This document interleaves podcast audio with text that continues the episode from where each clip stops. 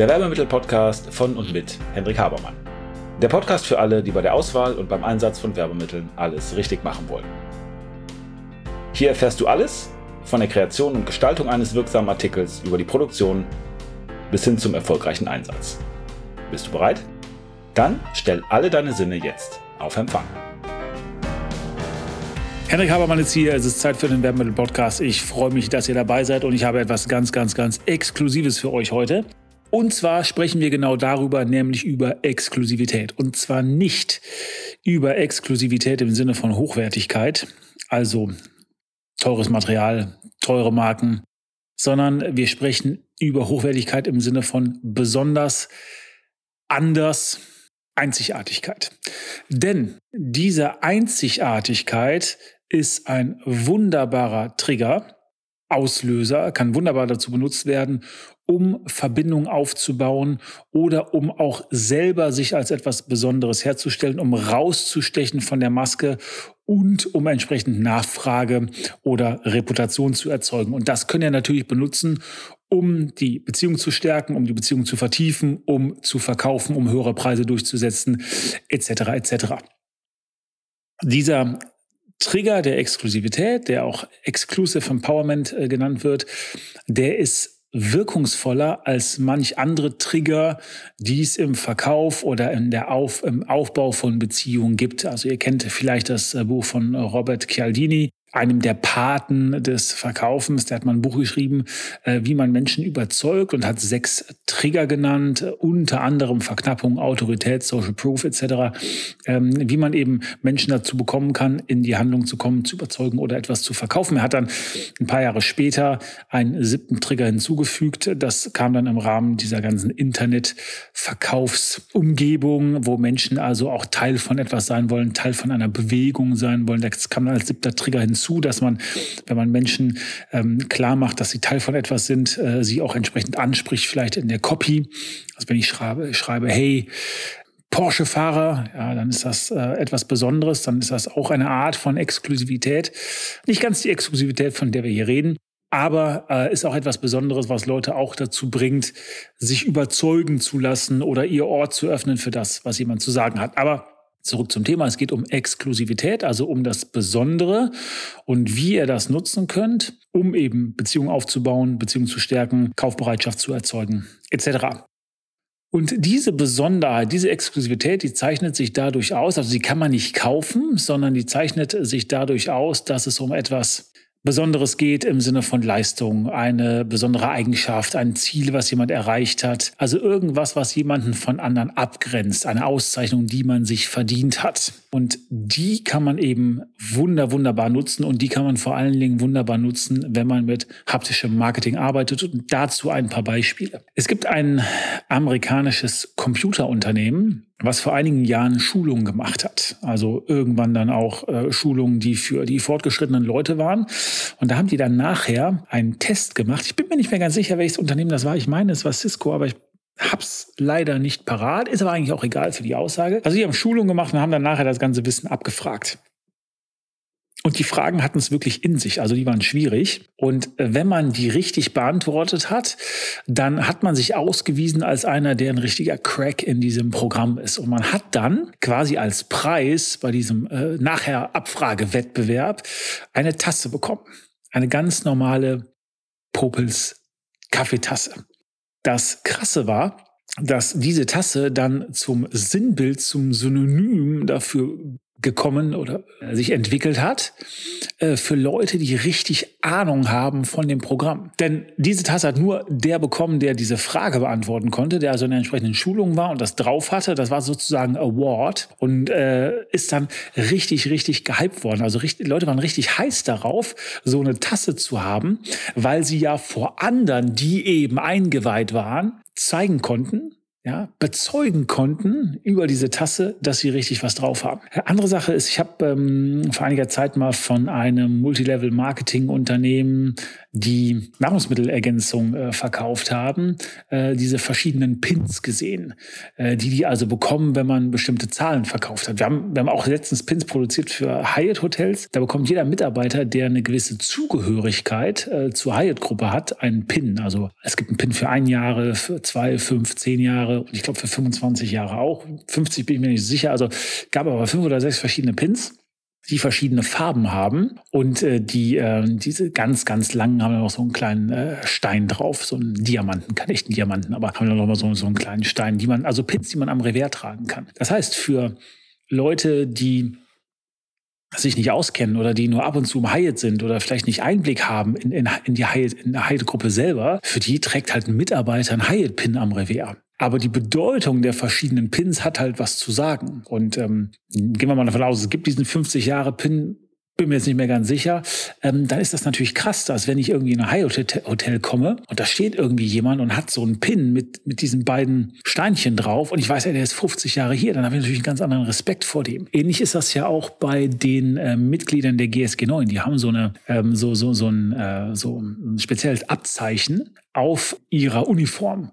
Und äh, ich habe mal mit jemandem gesprochen, der bei der GSG 9 ist, und der hat halt erzählt, dass dieses Zeichen also absoluten Respekt hervorruft bei in Anführungsstrichen normalen Polizisten, weil die wissen halt, der ist absolut Elite, der ist bei der GSG 9. Also dieses Besondere, das, was man sich erarbeiten muss, das führt dazu, dass Menschen sich besonders fühlen.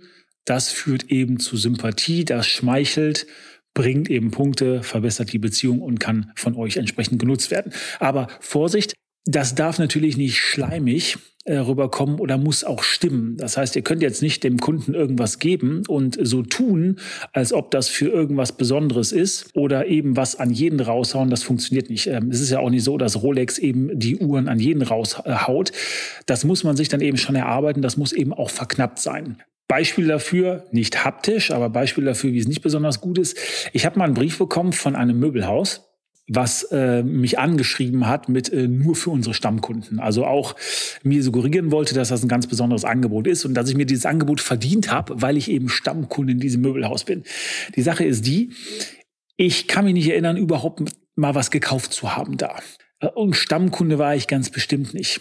Und dadurch habe ich gedacht, er ist ja irgendwie billig das ähm, ist im Grunde genommen so ein Kundenfang. Da habe ich mich nicht geschmeichelt gefühlt, sondern ganz im Gegenteil so ein bisschen spammy äh, behandelt gefühlt. Also die haben keine Pluspunkte gesammelt bei mir, sondern im Gegenteil. Ich fand das eher so ein bisschen abwertend, weil ich ja schon was Besonderes sein will, wenn mich jemand so anspricht. Ich kann mich dran erinnern, ähm, wo ich mich erstmal gut gefühlt habe und nachher schlecht. Und zwar, ich habe mal Fußball gespielt, früher relativ lange sogar, im Verein, als kleiner Junge angefangen und dann, als ich schon älter war, war ich schon über 20, da saß ich mal zusammen auf der Weihnachtsfeier äh, mit unserem Trainer und dann haben wir über Fußball gesprochen. Äh, was macht man also auf einer Weihnachtsfeier im Fußball?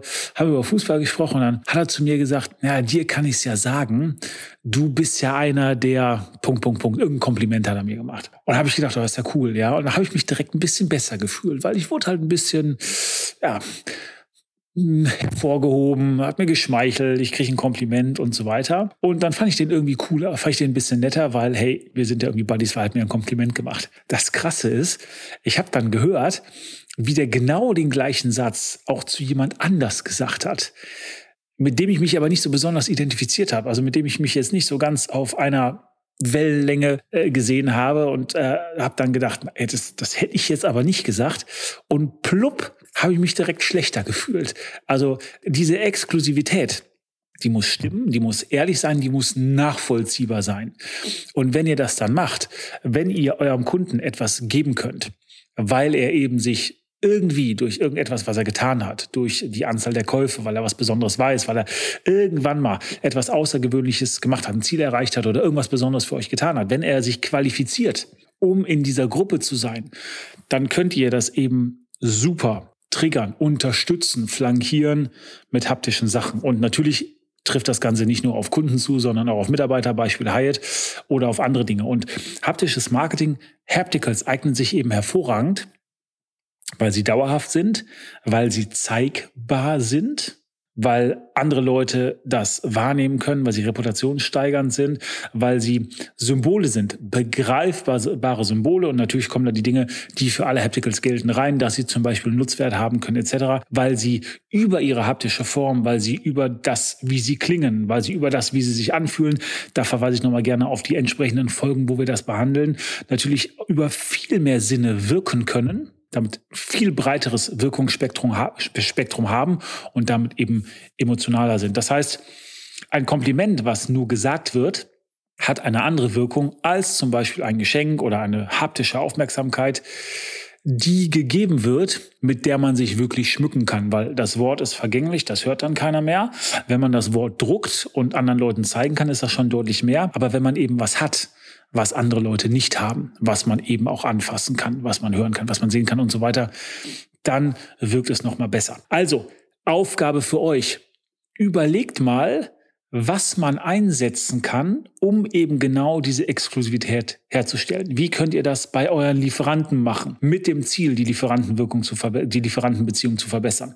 Wie könnt ihr das bei euren Kunden machen? Wie könnt ihr das bei euren Mitarbeitern machen? Überlegt einfach mal, wie ihr das bei eurer Frau machen könnt. Wie könnt ihr das bei euren Partnern machen? Wie könnt ihr das in anderen Beziehungen machen? Wie könnt ihr ganz konkret haptisches Marketing, Hapticals, Multisensuales einsetzen, um einen entsprechenden Effekt zu erzielen. Was soll die Aussage sein? Wie wollt ihr jeden Kanal entsprechend triggern? Und wie macht ihr insgesamt eine runde Sache? Also verschränkt die Sinne sinnvoll, gleichgeschaltet, gleichgeschaltet mit haben alle die, die gleiche Aussage, haben alle die gleiche äh, Botschaft, Kommunikation, um da eben exklusiv, und das meine ich jetzt im Sinne von Hochwertigkeit, exklusiv Bindung und Wirkung zu erzielen. Wenn ihr sagt, super interessant, Hendrik. Ich weiß aber nicht genau, wie man sowas machen kann. Hast du eine Idee? Die haben wir ganz bestimmt. Meldet euch bei uns. Und eine ganz, ganz große Bitte. Vergesst nicht, diesem Podcast, wenn er euch denn gefallen hat oder wenn euch die anderen Folgen gefallen haben, eine 5-Sterne-Bewertung zu geben und empfiehlt es weiter. Wer kann von dem Wissen profitieren? Wer von euren Kollegen, wer von euren Chefs, von euren Vorgesetzten, von euren Agenturpartnern, von euren Mitarbeitern, Angestellten oder wie auch immer? Teilt das Ganze. Wenn ihr Fragen zum Thema habt, dann stellt sie. Ich freue mich drauf. Ich bin raus. Gute Woche. Bis dann. Ciao. Und damit sind wir am Ende der heutigen Folge. Ich hoffe, ihr habt ein paar interessante Erkenntnisse gehabt und seid ein wenig schlauer, als ihr es noch vor ein paar Minuten wart. Wenn euch das Ganze gefallen hat, leitet es gerne weiter an Freunde oder Kollegen, die auch ein Interesse oder eine Affinität zu dem Thema haben. Und natürlich hoffe ich, dass ihr bei der nächsten Folge dabei seid. Wenn es etwas gibt, was euch interessiert, was ihr noch behandeln möchtet, wo ihr gern ein wenig intensiver reintauchen wollt, schaut bitte in die Show Notes, da sind unsere Kontaktdaten angegeben mit einer E-Mail-Adresse. Schreibt uns eine Mail und wir werden entweder, wenn das für viele Leute interessant erscheint, das in den Podcast behandeln. Ansonsten bekommt ihr von mir oder einem meiner Teammitglieder eine Mail. Also, vielen Dank